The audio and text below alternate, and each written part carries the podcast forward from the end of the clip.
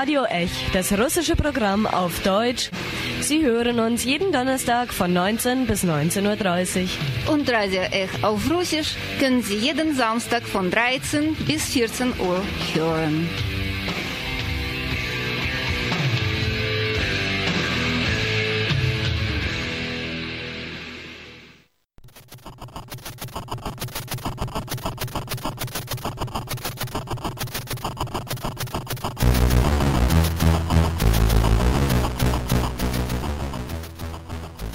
Guten Abend und gute Tageszeit, liebe Radiohörerinnen und Radiohörer. Im Studio ist Dimitri und heute widmen wir uns den Anfängen der gecrackten Computerspiele, der Jugendsubkultur, die darum entstanden ist und wie diese Subkultur über den eisernen Vorhang in den Ostblock hinausgestrahlt hat.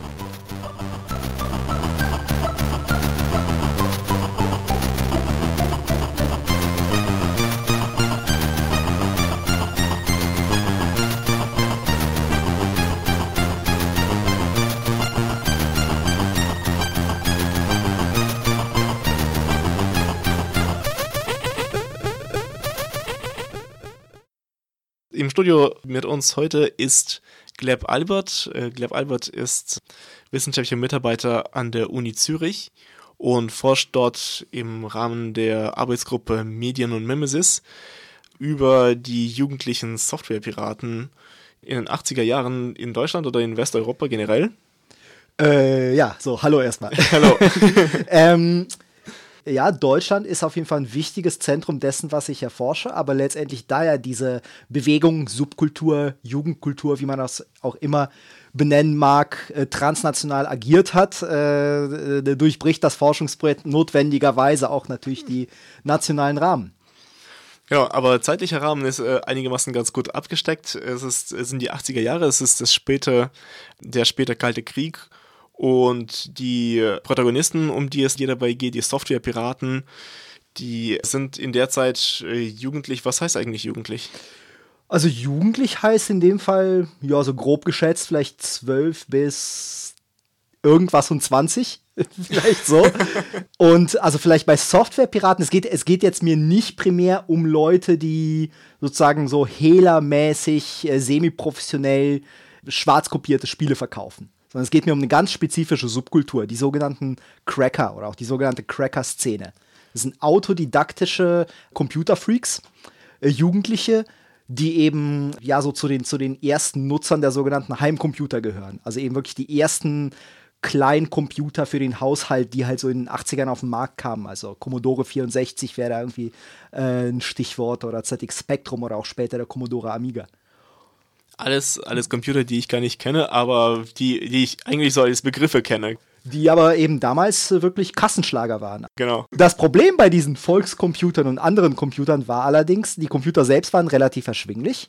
Die äh, Computer waren allerdings ohne die entsprechende Software relativ nutzlos natürlich. Ja. Und die Software war nicht billig. Und gerade Spiele, also das begehrteste Konsumgut dieser Computerfans, also dieser neuen jugendlichen ja, Subkultur, die auch als solche wahrgenommen wurde von den entsprechenden irgendwie Jugendsoziologen damals und so weiter. Also die konnten sich die Spiele jetzt von, von dem Taschengeld nicht ohne weiteres leisten. Was war das Neue am Computer? Das Neue am, am, Heimcomputer war, dass man A, damit kreativ werden konnte. Also es hatte eine Tastatur. Man konnte also ja. nicht einfach nur Spiele konsumieren, man konnte sie auch modifizieren, man konnte auch irgendwas eigenes programmieren und so weiter. Und die Datenträger. Also man konnte plötzlich verlustfrei Daten kopieren, inklusive natürlich urheberrechtlich geschützte Software. Und was liegt dann näher, als äh, das Taschengeld eben nicht für Computerspiele auszugeben, sondern für Leerdisketten, die ja auch nicht billig waren. Das heißt, es entwickelten sich da massive Tauschnetzwerke und Tauschpraktiken. Das Problem war allerdings die Softwareindustrie, die Spieleindustrie, die ja urheberrechtlich kaum abgesichert war. Das Urheberrecht erstreckte sich in den meisten europäischen Ländern gar nicht auf Softwareprodukte. Sie fingen also an, Kopierschutz zu implementieren, also Algorithmen, die verhindern sollten, dass Computerspiele äh, kopiert werden konnten. Sie waren also an den Originaldatenträger gebunden. Das heißt, die Kids, die äh, die Spiele kopieren und tauschen wollten, mussten erstmal lernen, wie hebelt man eigentlich diesen Kopierschutz aus. Und daraus wurde dann wiederum eine richtige Subkultur mit eigenen Codes, mit eigenen Ethiken, mit eigenen Praktiken. Das ist eigentlich wirklich spannend. Ich meine, wir reden hier wirklich von Schülern, die dann anfangen, sich in die Grundlagen dessen, wie Computer funktionieren, einzuarbeiten. Die dann anfangen, letztlich diese Disketten einzustecken und das Programm, das sie gerade auslesen, zu modifizieren, zu cracken, eben diese Vorkehrungen quasi aufzubrechen. Gut, ich meine, wir waren alle mal jung, wir wissen, wie gerne man das eben dennoch tut, auch wenn es umsonst ist, aber haben Sie damit irgendwie versucht, Geld zu verdienen oder? Nein, zumindest nicht primär. Also wie auch in ganz vielen anderen Subkulturen auch. Es geht um Status, es geht um Ansehen, es geht um sagen soziales Kapital und kulturelles Kapital. Und äh, wenn du irgendwie als äh, jugendlicher Cracker geschafft hattest, von irgendeinem brandneuen und sehr populären Spiel den Kopierschutz aufzubrechen und dann zirkuliert das Spiel mit deinem Namen, mit deinem Pseudonym da drin, dann wirst du natürlich innerhalb dieser Computernutzergemeinde zum heimlichen Star. Also das, es war wirklich so eine äh, Status- und Tauschökonomie. Das heißt also einerseits ging es darum, halt auch selbst schnell an Software zu kommen. Das heißt, wenn man in diese Netzwerke integriert war, bekam man natürlich auch relativ schnell, also zumindest viel schneller als äh, alle anderen, neue Spiele aber diese neuen Spiele transportierten dann eben auch deinen Namen, beziehungsweise den Namen deiner Crew. Also die Cracker taten sich zu Gruppen zusammen, nicht unähnlich der Graffiti-Szene. Und es ging eben darum, den, seinen Namen und den Namen seiner Crew äh, möglichst weit zu tragen. Ja? Okay, du meinst jetzt gerade, dein Spiel zirkuliert. Oh, erstens natürlich erstmal die Frage, wie zirkuliert dein Spiel überhaupt? Weil Online-Tauschbörsen, die gab es ja damals bestimmt nicht. Und zweitens, wie stellst du sicher, dass Leute wissen, es wurde von der und der Gruppe gecrackt? Online-Tauschbörsen in dem Sinne gab es keine, aber es gab sozusagen die Urtauschbörse. Die Urtauschbörse, die allererste Software-Tauschbörse war im Grunde äh, die gute alte Post. Also abgesehen davon, dass man natürlich auch auf Schulhöfen Disketten tauschen konnte. Das war dann eher so, okay, so machst du deinen Namen irgendwie in der Stadt vielleicht bekannt, unter den Computerkids in der Stadt. Aber darüber hinaus zirkulierten dann Disketten und das waren wirklich noch Floppy-Disks, also die steckte man in Umschläge mit entsprechenden Begleitbriefen, mit speziell präparierten Briefmarken, also die man dann mit Prittstift oder mit Klebeband so versah, dass man den Stempel abwaschen konnte und die Briefmarken wieder recyceln konnte. Und dann hieß es immer Stamps Back und äh, dein Tauschpartner schickt dir dann die Briefmarken zurück. und so konntest du dann die Briefmarken zumindest für eine gewisse Zeit äh, weiterverwenden. Das war so die erste Tauschbörse, wenn man so will. Und äh, also die Cracker-Gruppen hatten dann speziell, also äh, die haben ja arbeitsteilig gearbeitet. Es gab dann diejenigen, die dann wirklich den Kopierschutz geknackt haben, diejenigen, die die Originale besorgt haben und auch diejenigen, die dann dafür zuständig waren, die gecrackten Sachen auch zu zirkulieren. Die hatten dann Kontakte, auch äh, internationale Kontakte und haben dann also die aktivsten haben dann schon so pro Tag äh, 20, 30, 40 Diskettensendungen verschickt. Das ist aber ziemlich und auch aktive entsprechend viel bekommen. Ja, das war, das Ja. war natürlich ein, also für einen Schüler war das ein Vollzeit-Hobby. Also da hatte man neben Schule und vielleicht ein bisschen Hausaufgaben eigentlich keine anderen, äh, keine anderen Aktivitäten natürlich. Und zu deiner zweiten Frage, wie, äh, wie machte man den Namen bekannt? Also sie knackten nicht nur die Spiele, sie entfernten nicht nur die Kopierschutzmechanismen, sondern sie programmierten sogenannte Intros, also kleine Vorspanne, die dann in Echtzeit ablaufen. Also Das muss man sich nicht vorstellen wie so ein Video oder so. Äh, Dafür war gar kein Platz auf einer kleinen Diskette, sondern es waren kleine Programme, die dann quasi vor die Spiele vorgeschaltet wurden. Das heißt, der User, der so ein Spiel bekam, der bekam jetzt zuerst nicht den Startbildschirm des Spiels zu sehen, also mit dem Herstellerlogo und so weiter, äh, sondern eine kleine Animation, also möglichst farbenfroh, möglichst auch technisch versiert, oft auch technisch anspruchsvoller als die Spiele selbst, wo dann eben stand, die und die Gruppe hat äh, das und das Spiel geknackt und wir grüßen die anderen Gruppen, so ungefähr. Also wirklich so wie, also man kann sich das schon vorstellen wie Graffiti-Tags von der Logik her. Ja, es Ja. geht einfach darum, eine Marke zu setzen. Wobei der Clou ist natürlich, dass, dass diese Marken dann auch wirklich als, als Warenmarken oder als Gütesiegel auch fungierten. Denn irgendwie eine Gruppe, von, von der man merkt, aha, die ist sehr schnell, die besorgt die Spiele sehr schnell und die knackt sie sehr gut. Die wurden auch berühmt und äh, entsprechend entwickelten sich ihre Vorspanne zu gewissermaßen zu Qualitätssiegeln. Also wenn dann irgendwie ein Computer-Jugendlicher ein Spiel bekam, wo am Anfang ein Adlerkopf mit einer Diskette im Schnabel war, dann wusste man, aha, das ist ein Spiel geknackt von der US-amerikanischen Gruppe Eaglesoft und die sind sehr gut. Das heißt, das Spiel läuft darauf jeden Fall. Es wird nicht abstürzen. Vielleicht, was man zu diesen Marken noch sagen kann, ist es auch lustig, wie diese Marken dann transnational wirkten. Also ohnehin, dass irgendwie ein US-amerikanische äh, Intro dann sozusagen nicht nur in Deutschland als Qualitätssiegel wahrgenommen wurde, sondern auch darüber hinaus. Mir hat mal ein polnischer Historikerkollege erzählt, der, der selbst auch einen C64er hatte als Jugendlicher. Er hat ganz lange gedacht, die Cracker-Gruppen seien die eigentlichen Hersteller der Spiele. Weil er konnte kein Englisch und äh, hat sich halt gedacht, ja, die Spiele werden gemacht von Eaglesoft oder von anderen Gruppen. Irgendwann dämmerte es ihm dann, aha, nee, das, ist, das kann so nicht ganz stimmen. Genau, aber ja, du hast es gerade angesprochen, ein polnischer Computerspieler und Eaglesoft, ich nehme an, US-amerikanische äh, Gruppe. Wie international war eigentlich diese Szene? Also sie war, sie war von vornherein transnational ausgerichtet, was natürlich nahe liegt. Ja, es, es, ging ja meistens um englischsprachige Spiele, die halt entweder in England oder in den USA oder später auch in Frankreich, in anderen Ländern produziert wurden. Und der, also der Aktionsradius dieser Subkultur war eigentlich immer gebunden daran, dass es auch eine Spieleindustrie gibt in den Ländern. Denn eine Subkultur, die darauf aus ist, kommerzielle Software zu knacken und zu verbreiten, braucht natürlich auch diese kommerzielle Software.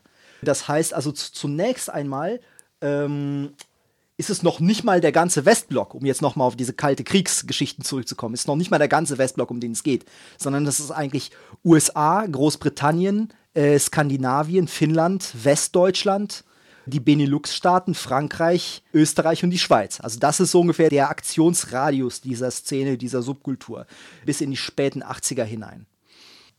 Sie haben sehr schnell angefangen, diese Gruppen haben sehr schnell angefangen, transnational zu agieren, vor allem auch, weil die Urheberrechtsgesetzgebung ja bis in die frühen 90er innerhalb der Europäischen Gemeinschaft überhaupt nicht abgestimmt war äh, auf ähm, digitalen Content.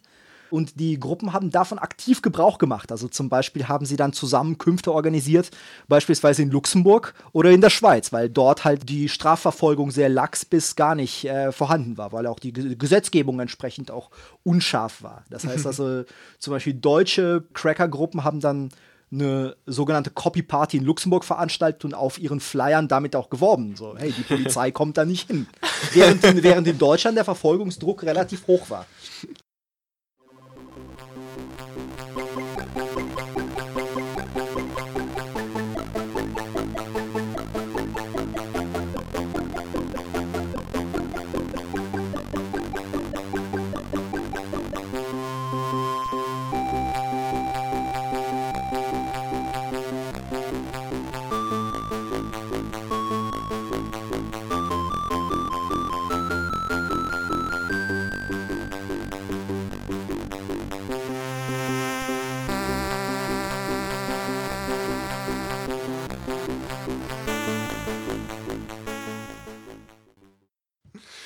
Ist cool, aber äh, es war dann in den 80ern noch auf den Westen beschränkt und ich vermute mal, der eiserne Vorhang, der hing da und war undurchdringlich, auch für die Computerkids. Ich meine, gut, die Computerkids waren wahrscheinlich sowieso nicht wirklich die großen politisch aktiven Leute, die dann davon träumten, mal die Blockkonfrontation zu überwinden oder ähnliches.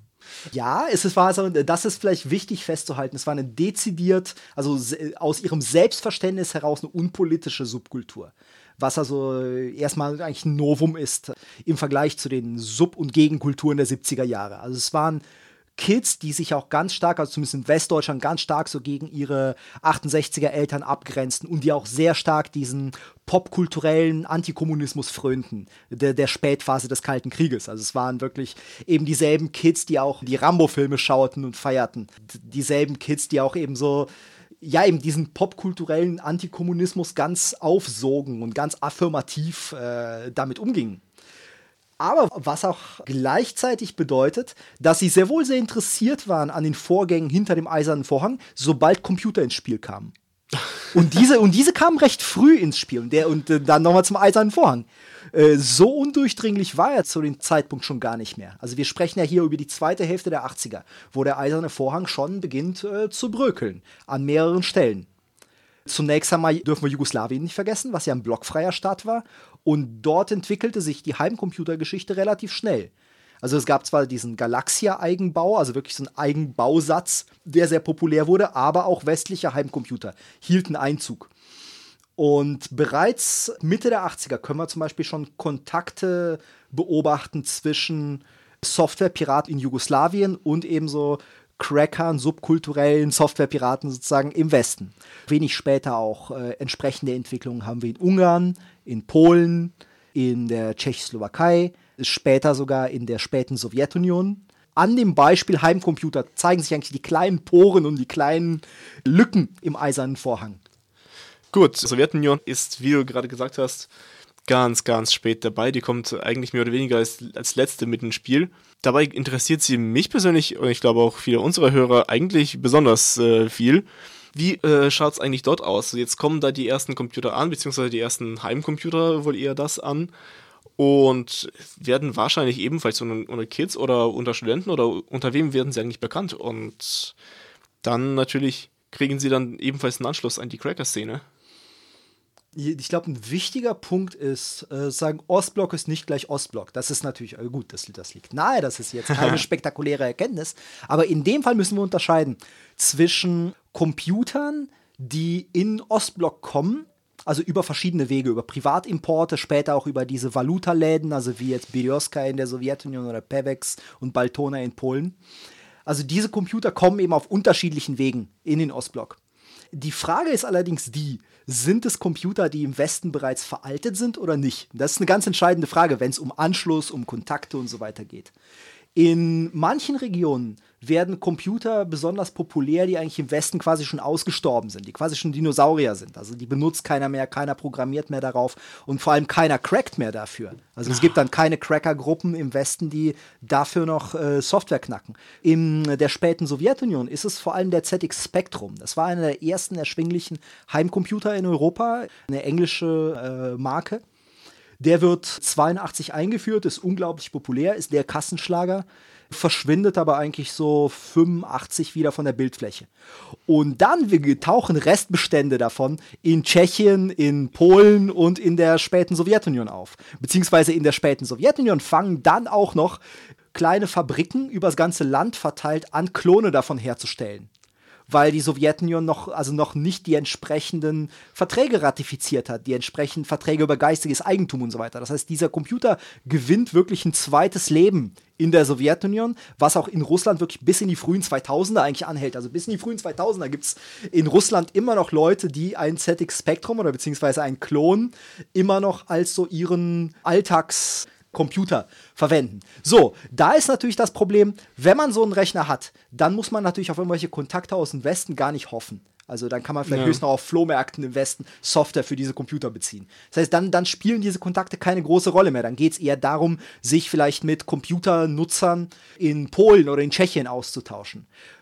Es gab allerdings auch Computer, die zur gleichen Zeit populär waren im also sozusagen diesseits und jenseits des Eisernen Vorhangs. Das trifft vor allem auf, vor allem auf den Commodore 64 zu. Ja, also der ist äh, bis in die frühen 90er immer noch sehr populär im Westen und äh, der taucht dann auch auf, eben über Privatimporte, über verschiedene Wege, etwa in Ungarn, in Polen, zu einem ganz kleinen Teil auch in der späten Sowjetunion auf. Und da spielen dann solche Kontakte eine, äh, eine große Rolle. Und die Kontakte werden initiiert zunächst einmal vor allem von eben so professionellen Softwarepiraten eigentlich. Weil natürlich, sobald es irgendwie Computer gibt im Ostblock, also westlicher Bauart, entsteht natürlich auch das Bedürfnis nach äh, Software. Da es aber keinerlei Gesetze gibt, die, die das Ganze irgendwie reglementieren, entstehen sehr schnell graue, also graue Märkte also die berühmten Gieldy in Polen zum Beispiel. Das sind eben so überdachte Straßenmärkte, die, auf denen eben mit Hardware-Ersatzteilen und mit schwarz kopierten Disketten gehandelt wird. Und diese Leute suchen natürlich Nachschub und stoßen dabei relativ schnell auf die westeuropäische Cracker-Szene. Also die, diese Piraten schreiben dann die, die Cracker über ihre Kontaktadressen dann auch an und wollen auch Software kaufen. Da gibt es natürlich ein Problem, weil die Cracker-Szene ist eigentlich, also die inszeniert sich selbst immer so als digitale Robin Hoods, die halt irgendwie Software unentgeltlich der Community zur Verfügung stellen wollen.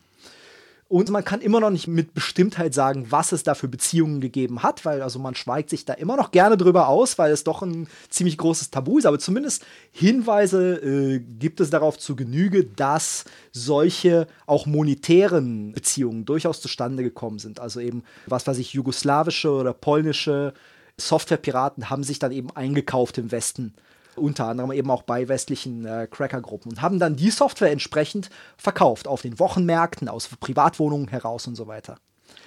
Und dadurch bekamen dann erst die User in den entsprechenden Ländern überhaupt von der Existenz einer Cracker-Szene mit, also wie dieser polnische Bekannte, von dem ja. ich äh, gerade sprach. Ne, weil da waren ja oft noch die Crack-Intros von den westlichen Gruppen dran an diesen Spielen. Das heißt, die User wunderten sich, aha, was ist das? Was ist das für eine mysteriöse, was ist das für eine mysteriöse Geschichte? Was sind das für mysteriöse Akteure, die noch in der Produktion dieser Spiele drin hängen? Und dann fingen irgendwann die ersten User an, äh, eben auch selbst, also nicht nur diese Softwarehändler, sondern einfach normale User fingen dann an, selbst irgendwie Kontakte zu suchen zu dieser Szene im, äh, im Ausland. Und diese Kontakte setzten auch schon also in den späten 80ern, in den frühen 90ern ein. Also wo, wo auch gerade der eiserne Vorhang schon in den finalen Auflösungserscheinungen war, aber eben noch nicht ganz eingebrochen war. Cool, aber äh, du meinst jetzt also äh, im Unterschied zur westeuropäischen oder zentraleuropäischen äh, Szene, die sich dann eher eben nicht monetär definiert, war das dann in Osteuropa oder im Ostblock eher ziemliche marktwirtschaftliche Geschichte? Ja, ich glaube, es ist auch ist ein bisschen komplizierter als das. Man könnte sagen, dieser ganze Software-Zirkulationsbereich in Ländern des Ostblocks, aber auch zum Beispiel in Lateinamerika oder auch in, auch in Südeuropa, also in Italien oder auch in der Türkei, auch in einigen Ländern des Nahen Ostens. Es war eigentlich selbst eine Art Subkultur. Ja, also es gab einfach diese informellen Märkte, wo es aber eben nicht nur um Geld und um Generierung von Gewinn ging. Von polnischen Computerfreaks der Zeit weiß ich, auch aus Zeitzeugeninterviews und so weiter, dass sie in diese grauen Märkte eingestiegen sind, zunächst einmal einfach wirklich als Computerfreaks. Sie, sie hatten Spaß daran, Software zu tauschen, bekamen dann immer größere Tauschnetzwerke und fingen irgendwann an, Software zu verkaufen. Und machten damit teilweise auch ganz gut Geld. Aber es war nicht der primäre Auslöser für sie, nicht die primäre Motivation für sie, in diese Märkte einzusteigen. Das heißt also eigentlich dort, wo es eben nur diese informellen Ökonomien gibt, gibt es zunächst mal eigentlich gar keinen objektiven Bedarf für so eine spezielle Subkultur wie die Cracker im Westen. Im Westen hast du sozusagen dann drei Pole. Einmal die Softwareindustrie, mhm. dann sozusagen auch diese kommerzielle Softwarepiraterie, das gab es ja natürlich auch. Und dann sozusagen als dritten Pol gab es dann eben diese Subkultur, die sich gegen diese beiden anderen Pole gestellt hat.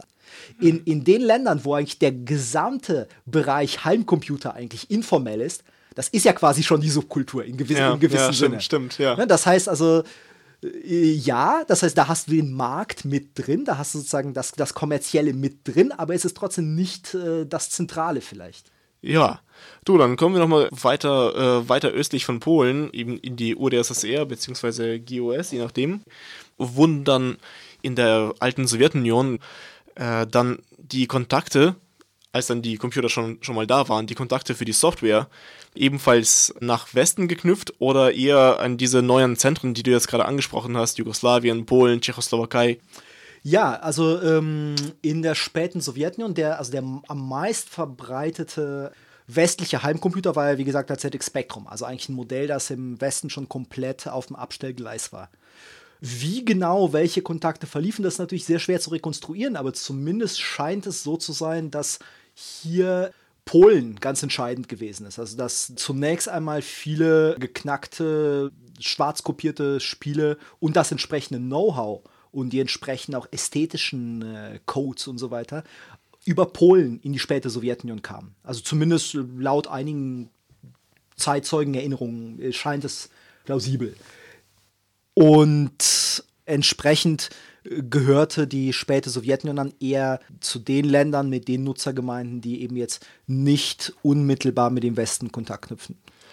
Gut, was mich dabei immer noch interessiert, ist, äh, haben diese Computerkids letztlich in der ausgehenden Sowjetunion dann Englisch gelernt? Denn ich vermute mal, die Spiele waren weiterhin äh, auf Englisch. Das ist eine gute Frage also Englischkenntnisse in der späten Sowjetunion waren jetzt sicherlich nicht so weit verbreitet wie vielleicht in westeuropäischen Ländern. Es kommt natürlich auch ganz stark auf das Spielegenre an. Viele Spiele konnte man natürlich auch spielen, ohne irgendwas dabei äh, dafür lesen zu müssen. Aber das betraf natürlich nicht alle Spiele. Also gerade vielleicht so Adventure-Spiele ist es natürlich beinahe unmöglich, sie zu spielen, ohne zu verstehen, was da eigentlich auf dem Bildschirm passiert. Und deswegen war es äh, also eigentlich eine große Zusatzleistung, die diese Softwarepiraten in der späten Sowjetunion, aber auch zum Beispiel in Jugoslawien geleistet haben, sozusagen jenseits des einfach nur Weiterverbreitens von Schwarzkopien. Ja, es gibt ja immer wieder diesen Stereotyp von sozusagen von der unproduktiven Piraterie, also sowohl ökonomisch unproduktiv als auch kulturell unproduktiv. Und gerade in diesen Beispielen stimmt das natürlich so nicht ganz. Denn in der Sprachenfrage leisteten Piraten eigentlich was ganz Entscheidendes. Und zwar, als sie nämlich anfingen, die Spiele auch noch zu übersetzen. Das kam relativ früh auf. Also bei Jugo jugoslawischen Spielen kenne ich zum äh, Beispiele, wo dann zum Beispiel die Betriebsanleitungen für Spiele in die entsprechenden Sprachen übersetzt wurden und sozusagen den Spielen noch digital beigelegt wurde. Wow. In, Digital. In, ja, Readme. also so, genau, sozusagen als, also damals hieß das noch nicht README, aber genau, als Datei kann man sich so vorstellen, genau. Und aus dem russischen Kontext kenne ich schon von Anfang der 90er Spiele, die halt wirklich von diesen Piraten eigenständig ins Russische übersetzt wurden, was natürlich eine riesige Leistung ist. Und da ist dann schwer die Grenze einfach sozusagen zwischen einfacher Piraterie und sozusagen schon so Do-it-yourself-Spieleindustrie zu ziehen. Ja, weil von Übersetzen eines Spiels hin zur Entwicklung von eigenen Spielen ist natürlich ein kleiner Schritt. Und entsprechend kamen dann auch relativ früh auch eigene, selbstprogrammierte Spiele in Russland äh, auf den Markt. Und teilweise halt von denselben Leuten produziert, die eben äh, gestern noch auf den grauen Märkten die Disketten verkauft haben und dann äh, halt die Spiele übersetzt haben. Also meinen wir jetzt, äh, sprechen wir jetzt gerade von komplett neu produzierten Spielern oder von Mods? Da sind die Grenzen, glaube ich, ziemlich fließend.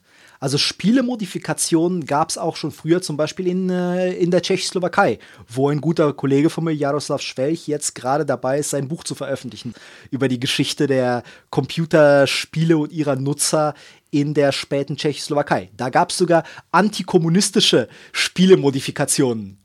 Also wo dann zum Beispiel, also Spiele so ummodifiziert waren, dass die Gegner dann halt die kommunistische Polizei war oder so. Also sagen dann wirklich politische Spielemodifikationen. Und da hat die, da hat die Geheimpolizei nichts gegen gemacht? Also zumindest seinen Recherchen nach lief das alles vollkommen unter dem Radar der Geheimpolizei, weil die haben diese Computer ohnehin als Spielerei abgetan, als Kinderspielerei, etwas als nicht weiter verfolgungswürdig erscheint. Wahnsinn. Was für die DDR zum Beispiel so nicht stimmt. Also die Stasi hatte schon viel stärker ihren Blick auf die Heimcomputer-Szene als jetzt der tschechoslowakische Geheimdienst. Ähm, das ist eigentlich so eine Kultur, die letztlich von der Piraterie gar nicht erst trennbar ist.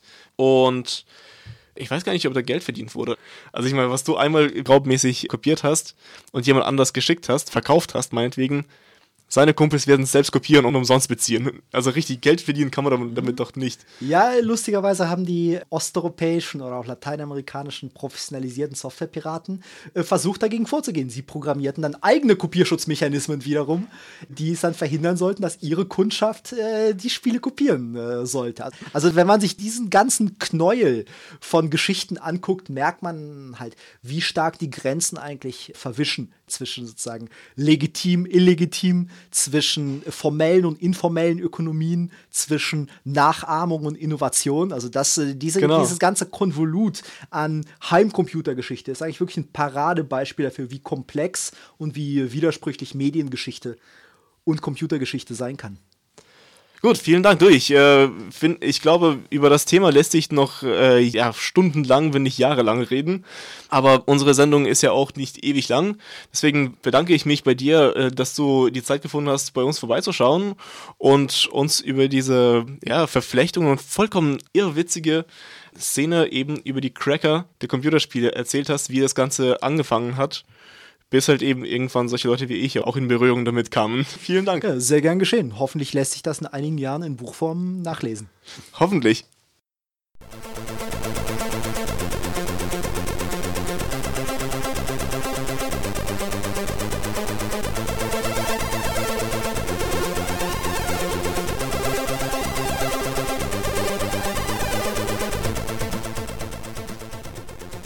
Und damit verabschiedet sich Radio Ech auch schon wieder im Studio und für die Sendung verantwortlich war heute Dimitri und über die frühe Cracker-Szene sprachen wir mit Gleb Albert von der Uni Zürich.